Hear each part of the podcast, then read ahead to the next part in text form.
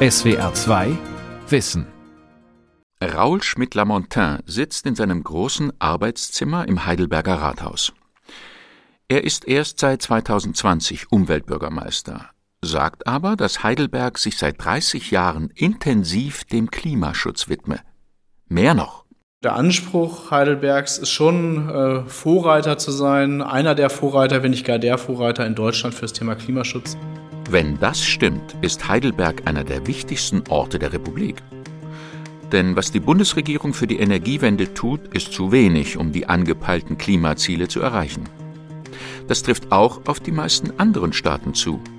Die vielen Klimakonferenzen, die es seit Jahrzehnten gibt, haben kaum mehr als Absichtserklärungen und schwache Verpflichtungen gebracht. Die Städte aber müssen sich mit den unmittelbaren wirtschaftlichen und gesundheitlichen Folgen des Klimawandels auseinandersetzen.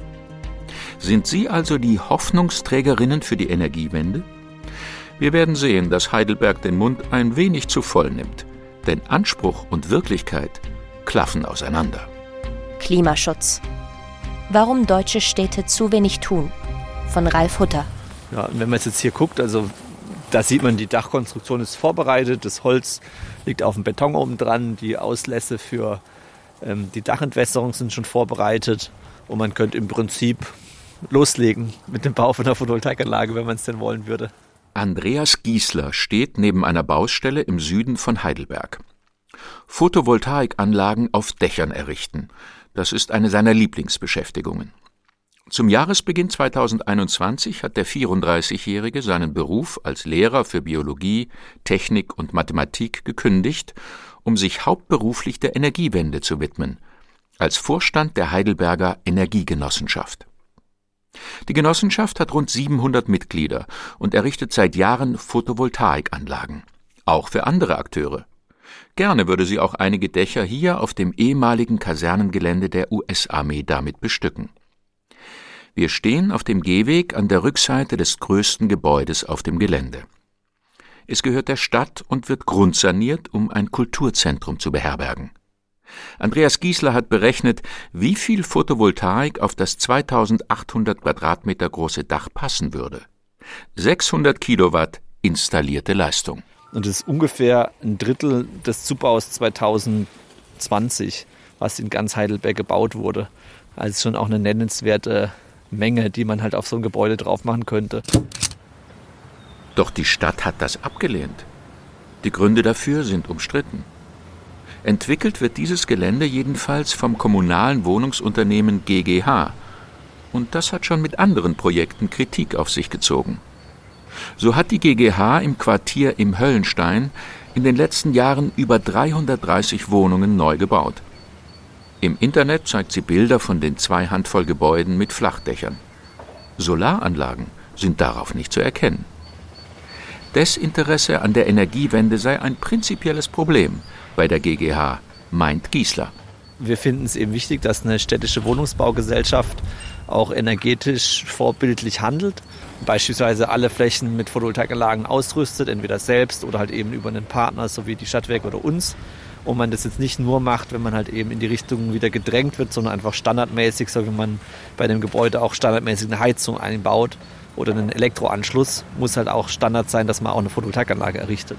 Umweltbürgermeister Schmidt-Lamontin lässt die Kritik am eigenen Wohnungsunternehmen gelten. Die GGH hätte vielleicht in der Vergangenheit an einer oder anderen Stelle auch mal mehr Photovoltaik aufbringen können, aber wir versuchen ja immer in die Zukunft zu gucken.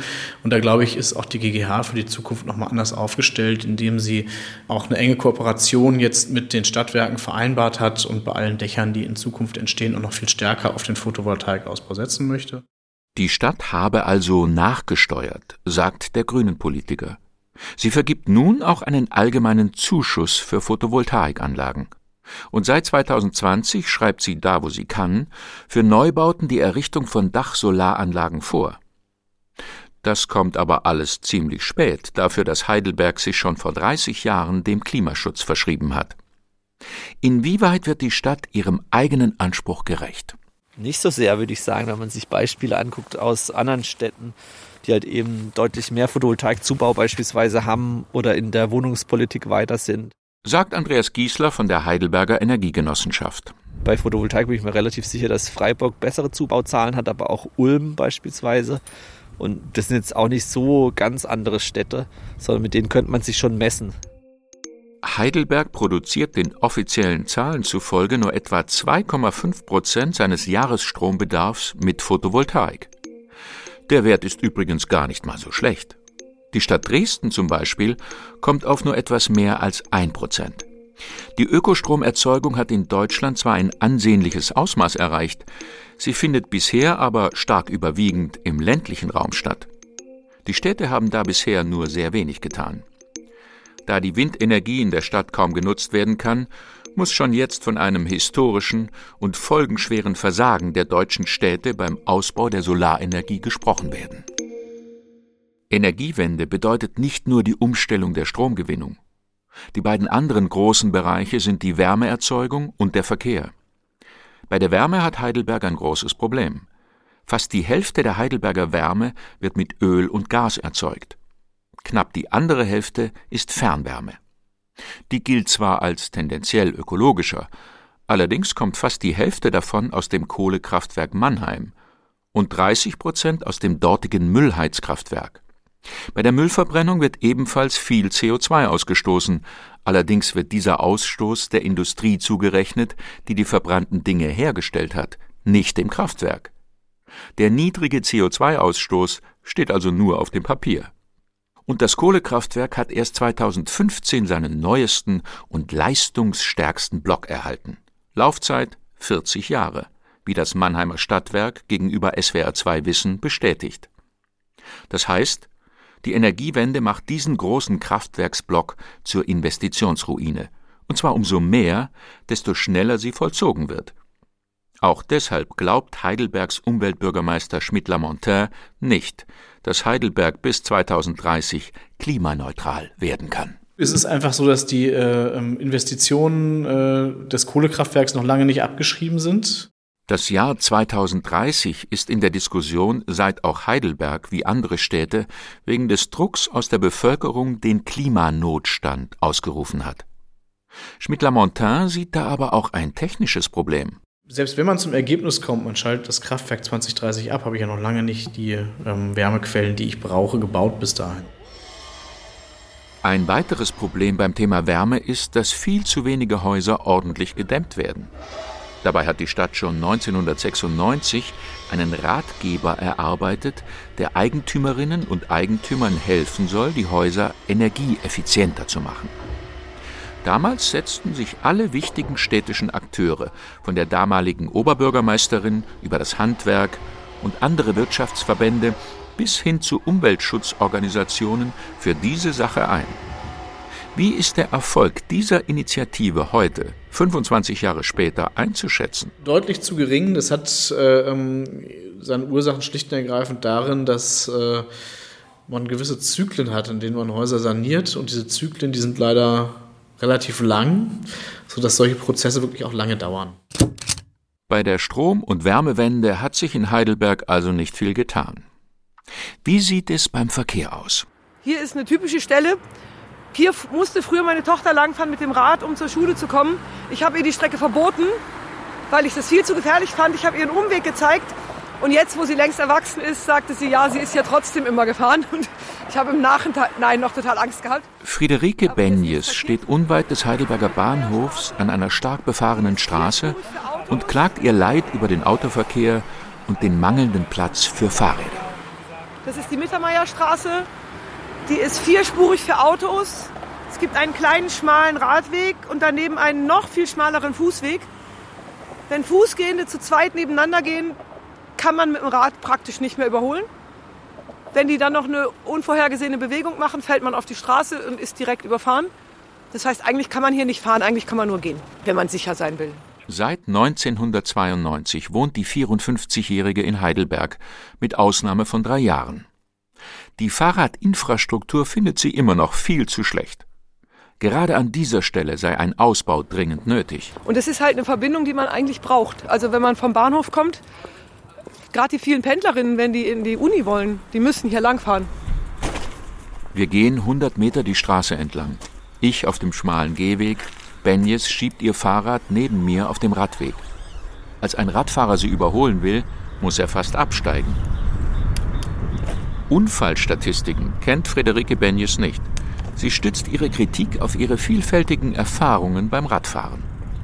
Zur Vorbereitung auf das Interview hat sie im Bekanntenkreis nach Beschwerden über gefährliche Stellen gefragt und von etlichen Leuten Antworten bekommen. Und sie haben gefragt, wie viele Tage der Herr vom SWR denn bleiben möchte, damit er sich das alles anschauen kann. Die promovierte Softwareentwicklerin hat drei Kinder großgezogen und sich aus Prinzip geweigert, mit ihnen im Auto durch die Stadt zu fahren, erzählt sie. So sei sie immer in Angst gewesen, wenn sie zu viert auf den Fahrrädern unterwegs waren. Im Bekanntenkreis sei sie wegen der damit verbundenen Gefahren sogar dafür kritisiert worden. Wegen ihrer Empörung über die städtische Verkehrspolitik und den Klimawandel ist sie nun eine äußerst engagierte Aktivistin. Sie hat 2020 sowohl die Initiative für ein lokales Klimaschutzbegehren mitbegründet, als auch die für einen sogenannten Radentscheid, also für bessere Fahrradinfrastruktur. Zudem hat sie sich für die neue Klimaliste für die Land- und Bundestagswahl nominieren lassen. Umweltbürgermeister Raut Schmidt-Lamontin gibt zu, dass Heidelberg bei der Fahrradinfrastruktur Nachholbedarf hat. Es gibt viele nebeneinander liegende Strategien, aber so der große Blick aufs Ganze, den muss man, glaube ich, noch ein bisschen schärfen. Aber so ein Zielnetz für den Radverkehr, was ganz ausführlich beschrieben ist, wie es in vielen anderen Städten in Form von Radverkehrskonzepten entstehen, gibt es so in Heidelberg nicht. Aber ich sage mal, man muss jetzt auch nicht darauf warten, ein solches Konzept zu erstellen und Maßnahmen umzusetzen. Ich glaube, das sind auch Dinge, die äh, ein Stück weit parallel laufen müssen. Der Grüne bittet um Verständnis. Die Rahmenbedingungen für Klimaschutz und die öffentliche Stimmung seien früher nicht immer so gewesen wie jetzt. Er wolle die kritischen Initiativen einbinden und hoffe auf positive Impulse von ihnen, auf seine Verwaltung. Besonders wirksame Impulse für Stadtverwaltungen gibt es seit Jahren von Heinrich Strössenreuter. Er hat die Initiative für einen Fahrradvolksentscheid in Berlin begründet, die 2016 innerhalb von knapp vier Wochen über 100.000 Unterschriften für ein Gesetz zur grundlegenden Verbesserung der Fahrradinfrastruktur gesammelt hat. Dieser Erfolg hat geradezu eine bundesweite Welle ausgelöst. Wir haben äh, mittlerweile über 40, ich glaube sogar 42 äh, Ratentscheide, also kommunale Bürgerentscheide Radverkehr. Die haben fast alle in der ersten Stufe es geschafft, ihren Stadtrat dazu zu bewegen, dass er die Forderung übernimmt. Also es gab noch nicht einen einzigen Fall, wo es wirklich nachher zum Bürgerentscheid an der Urne kam. Offenbar wird in der Lokalpolitik parteiübergreifend erkannt, dass die Zeit reif ist für mehr Fahrradinfrastruktur. Also wir haben jetzt in vielen Städten massive Zuwächse bei dem Personal an Radverkehrsplanern hier in Berlin von vormals zwei auf 70. Dann hatte ich, glaube ich, die Zahl neulich in Erlangen gehört von 0 auf 10. Also da sind viele Städte, die sagen, da müssen wir jetzt richtig ran und schaufeln Budget, schaufeln Personale frei. Strössenreuter hat die Berliner Initiative für einen Ratentscheid mit viel unbezahlter Arbeit vorangetrieben. Heute ist er selbstständiger Verkehrsplanungsberater in Berlin und dort vor wenigen Wochen, im März 2021, der CDU beigetreten. Deutschlands bekanntester Fahrradaktivist sagt, dass in der Berliner Verwaltung vor seiner Initiative keine radpolitischen Ziele und Strategien existiert hätten und somit fast nichts an Finanz- und Zeitplänen sowie keine Rechenschaftspflicht. Seine Erkenntnis in Deutschland stagniere die Verkehrswende seit 30 Jahren. Ja, die Diskussion über Verkehrswende ist schon sehr lang mit den drei Schlagworten äh, vom Vermeiden, Verlagern, Vermindern. Aber man hat relativ wenig Kommunen gesehen, wo das wirklich dann tatsächlich auch passiert ist. Es gab halt viele verbale Aussagen, jawohl, wir wollen was für den Radverkehr tun oder den Fußverkehr oder ÖPNV oder ähnlichem, aber richtig einen Bums hat es tatsächlich hier in Berlin erst gegeben, als wir mit dem Ratentscheid dieses Thema so auf die Agenda gesetzt haben. Es wurde auf einmal eins der Kernthemen, zu dem die Parteien sich alle verhalten mussten. Mittlerweile wirkt dieser Druck von der Basis bundesweit und versetzt auch politische Akteure in Bewegung, die vorher nicht so fahrradfreundlich waren. Dasselbe soll nun in Bezug auf die Energiewende funktionieren. Strössenreuter hat nämlich 2019 die Organisation German Zero mitbegründet, die für ein schnelles Absenken der CO2-Emissionen kämpft. So, und da kam bei mir die Idee mit rein, ob man nicht eine Art äh, Programm entwickeln kann, mit dem man für die x-beliebige Stadt in Deutschland per Knopfdruck sozusagen einen 40-seitigen Maßnahmenplan ausspucken kann, komplett durchkalkulieren auf Stellenbedarf, Arbeitsplatzeffekte, CO2-Effekte, so dass man aufbauen mit diesem Wissen einen kommunalen Bürgerentscheid Klimaschutz, einen sogenannten Klimaentscheid dann auch starten kann. Die Software wurde bei einem Workshop mit zwei Dutzend Fachleuten in Sachen kommunaler Klimaschutz entwickelt. So kann nun für jede Stadt ein 40-seitiges Dokument erstellt werden, das sich Klimastadtplan nennt. Auch die Heidelberger Klimabegehren-Initiative hat das getan, wie Aktivist Michael Halfmann erzählt. Wir haben äh, mit German Zero zusammen diesen Klimastadtplan äh, erarbeitet. Also da macht man einen gemeinsamen Workshop, wo man vorher einige Zahlen äh, recherchiert, also die äh, CO2-Emissionen nach Sektor zum Beispiel und auch den Energiebedarf. Und dann wurde das alles in den Klimastadtplan Generator eingegeben von German Zero. Dieses Dokument soll zeigen, was für die schnelle lokale Energiewende an Geld und Personal nötig ist. In 20 Städten gibt es schon solche Initiativen, darunter sechs in Baden-Württemberg. German Zero hilft sogar bei der Gründung und bundesweiten Vernetzung. So war es auch in Heidelberg. Manche haben sich auch einfach unabhängig voneinander bei German Zero gemeldet und gesagt, hier, äh, ich wohne in Heidelberg, ich würde gern sowas machen. Und dann hat German Zero uns vernetzt. Und äh, auch danach noch hat uns German Zero dann äh, interessierte Leute dazu geschickt, die dann bei uns mitgemacht haben. Bei der Bundestagswahl im September soll in Heidelberg auch über das Klimabegehren abgestimmt werden. Etwas Ähnliches wie diese Klimastadtpläne kann auch Elena Kantos bieten. Sie arbeitet in Berlin für die Agentur für Erneuerbare Energien, AEE, e, ein Verein, der mit Hilfe von Spenden und staatlichen Fördergeldern Energiewendewissen aufbereitet. Gemeinsam mit dem Institut für ökologische Wirtschaftsforschung bietet die AEE e im Internet einen Wertschöpfungsrechner an, der Kommunen zeigt, wie sie von diversen Energiewendemaßnahmen profitieren können. Wie viele Steuereinkommen werden wir bekommen durch diese Anlage? Wie viele Arbeitsplätze könnten möglicherweise generiert werden? Die Unternehmen, die involviert sind, wie viele Gewinne würden sie dadurch machen? Also das Tool berechnet nicht direkt die Wirtschaftlichkeit der Anlage, aber dieses Mehrwert, das die erneuerbaren Energien in die Kommune bringen. Auch wer nicht für eine Kommune arbeitet, kann dieses Werkzeug nutzen. Es ermöglicht Berechnungen für 27 unterschiedliche Anlagenarten für Strom und Wärme, etwa für Biogas, Windenergie oder Holzheizungen. Der Nutzen für den Klimaschutz wird ebenfalls berechnet. Elena Kantos zeigt die Eingabemaske und gibt Daten für eine Kleinstadt mit einem Windpark ein. In dem nächsten Schritt befassen wir uns mit den regional ansässigen Wertschöpfungsstufen. Gibt es Unternehmen oder Personen, die in der Kommune ansässig sind, die eine Beteiligung in der Wertschöpfung haben könnten? Das können wir hier angeben. Das Tool betrachtet die Wertschöpfung für drei unterschiedliche Stufen. Das ist die Planung und Installation, Anlagebetrieb und Wartung und Betreibergesellschaft. Im Dezember 2020 wurde der Wertschöpfungsrechner neu aufgelegt. Die Ergebnisse für Kommunen in Rheinland-Pfalz sind nun besonders genau, denn die Landesenergieagentur hat spezifische regionale Daten wie Steuersätze zur Verfügung gestellt. Die Agentur für erneuerbare Energien betreibt zudem das Informationsangebot www.wärmewende.de.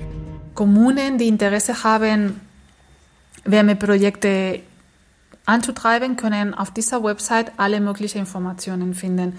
Wir haben in der Werkzeugkiste alle Instrumente versucht, so klar wie möglich zu systematisieren und für die Kommunen ähm, be zu beschreiben. Also wir haben alle Finanzierungsmöglichkeiten beschrieben, allerdings nur bundesweit äh, Forderungen. Der Handlungsbedarf sei groß. Ungefähr 40 Prozent der energiebedingten Emissionen bundesweit kommen aus dem Wärmebereich. Das Fraunhofer Institut für Energiewirtschaft und Energiesystemtechnik in Kassel hat für das Projekt 30 Kommunen nach ihren Problemen bei der Wärmewende befragt. Am häufigsten genannt wurden Personalmangel und die rechtlichen Rahmenbedingungen. Ähnlich äußert sich Heidelbergs Umwelt- und Klimaschutzbürgermeister Raul Schmidt-Lamontin, und zwar nicht nur in Bezug auf das Thema Wärme. Der viel größere Hemmschuh als die finanziellen Ressourcen ist tatsächlich die Gesetzgebung. Er kritisiert das Erneuerbare Energiengesetz, das Gebäudeenergiegesetz und auch die Straßenverkehrsordnung, die immer noch zu autofokussiert sei. Ähnliche Kritik übt auch Fahrradaktivist Heinrich Strössenreuter. Für ihn sei das strukturelle Haupthindernis für die Verkehrswende ganz klar der Personalmangel, denn Geld wird ja in äh, großen äh, Mengen ausgegeben. Allerdings eben vor allem für die Autoinfrastruktur. Mit mehr Personal könne eine Kommune auch neue Fördertöpfe anzapfen. Schmidt-Lamontin sagt dasselbe. Die Fahrradbeauftragte des Landkreises Konstanz hielt 2020 in einem Interview mit der Zeitschrift Verkehr sogar fest, wegen des Personalmangels könne sie gar nicht so viel Geld ausgeben, wie sie dürfte. Der Heidelberger Klimabegehrenaktivist Michael Halfmann stellt beim Klimaschutz selbst einen hohen Anspruch an seine Stadt, sieht aber die kommunalen Aktivitäten sehr kritisch. Ich sehe halt noch nicht wirklich, dass es sich in den Zahlen widerspiegelt. Also vor allem, wenn man sagt, seit den 90er Jahren, wenn man sich die Entwicklung der CO2-Emissionen anschaut, ist da nur ein ganz leichter Rückgang für Heidelberg. Äh, und was ich auch äh, gelernt habe von einer Expertin äh, vom IFO-Institut, dass dieser Rückgang hauptsächlich dem zuzuschreiben ist, dass sich der bundesweite Strommix geändert hat. Die genannte Expertin ist Eva Rechsteiner. Sie arbeitet am Heidelberger IFOI, dem Institut für Energie- und Umweltforschung, und bestätigt Halfmanns Aussage, allerdings nur mit Bezug auf die letzten paar Jahre. Seit den 1990ern habe Heidelberg immerhin in einem Teilbereich wirklich etwas geleistet, hält die studierte Umwelt- und Energiemanagerin fest. Wenn man sich die kommunalen Einrichtungen anschaut und was Heidelberg da geschafft hat im Bereich Sanierung, ist es tatsächlich Vorreiter. Es gibt wenig Kommunen, die schon in der frühen Zeit angefangen haben, kommunales Energiemanagement einzurichten und eben auch entsprechend Sanierungen durchzuführen. Und das sieht man jetzt auch an, den, an dem Energieverbrauch und an Treibhausgasemissionen. Da sehen wir einen Abwärtstrend. Doch in den letzten zehn Jahren stagnieren Heidelbergs CO2-Emissionen. Pro Kopf seien sie zwar leicht gesunken, sagt Eva Rechsteiner, gleichzeitig habe es aber einen starken Bevölkerungszuwachs gegeben. Das IFOI analysiert seit vielen Jahren Heidelbergs Klimaschutzbemühungen.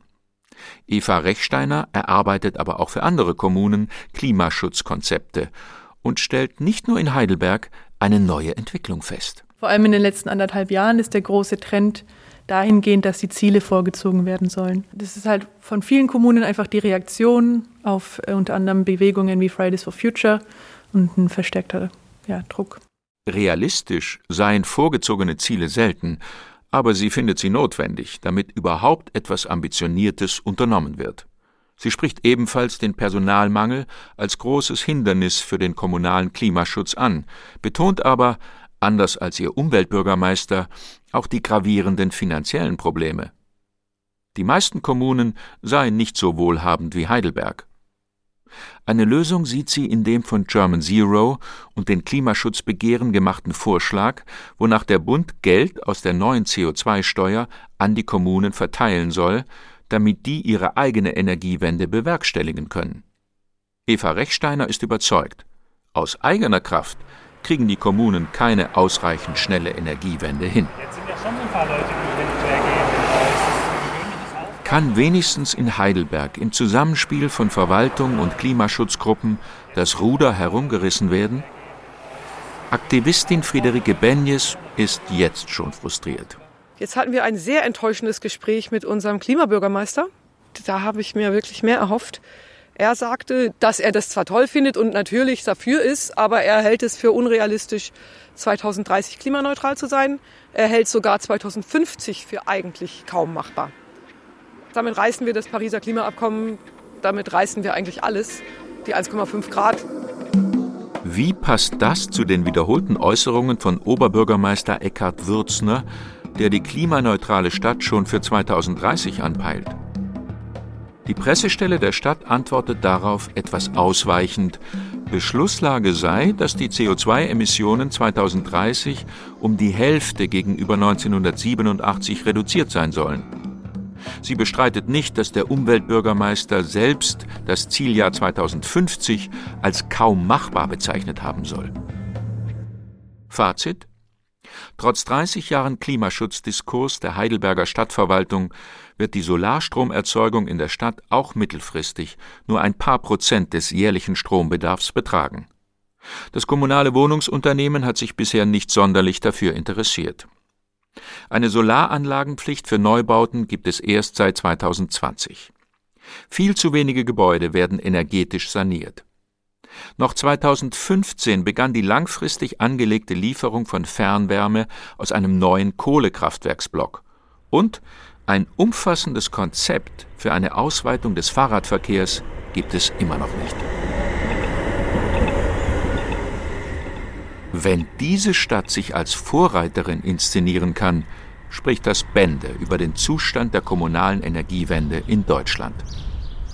Dieser Zustand verwundert nicht angesichts der Erkenntnis, dass es in den Verwaltungen kaum sachkundige Leute für eine ökologische Wende in der Verkehrs- und Wärmeplanung gibt oder auch für eine ordentliche Photovoltaikkampagne.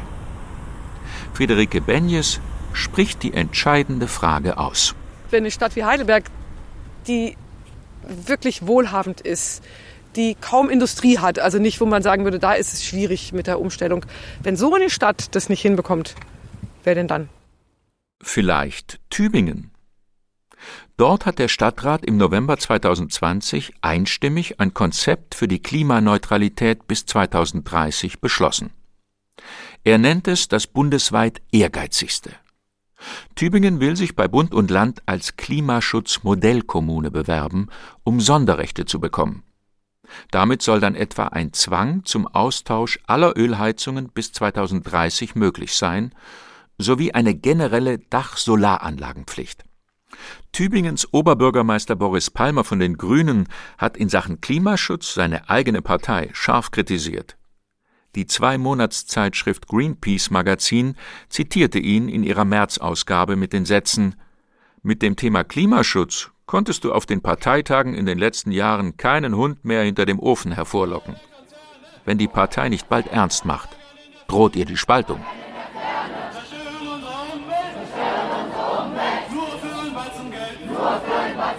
Bisher haben offenbar alle in den Städten herrschenden Parteien der Energiewende nicht die höchste Priorität eingeräumt. Aber von der Straße kommen neue Impulse für einen schnellen Wandel. Ohne sie wird es nicht gehen.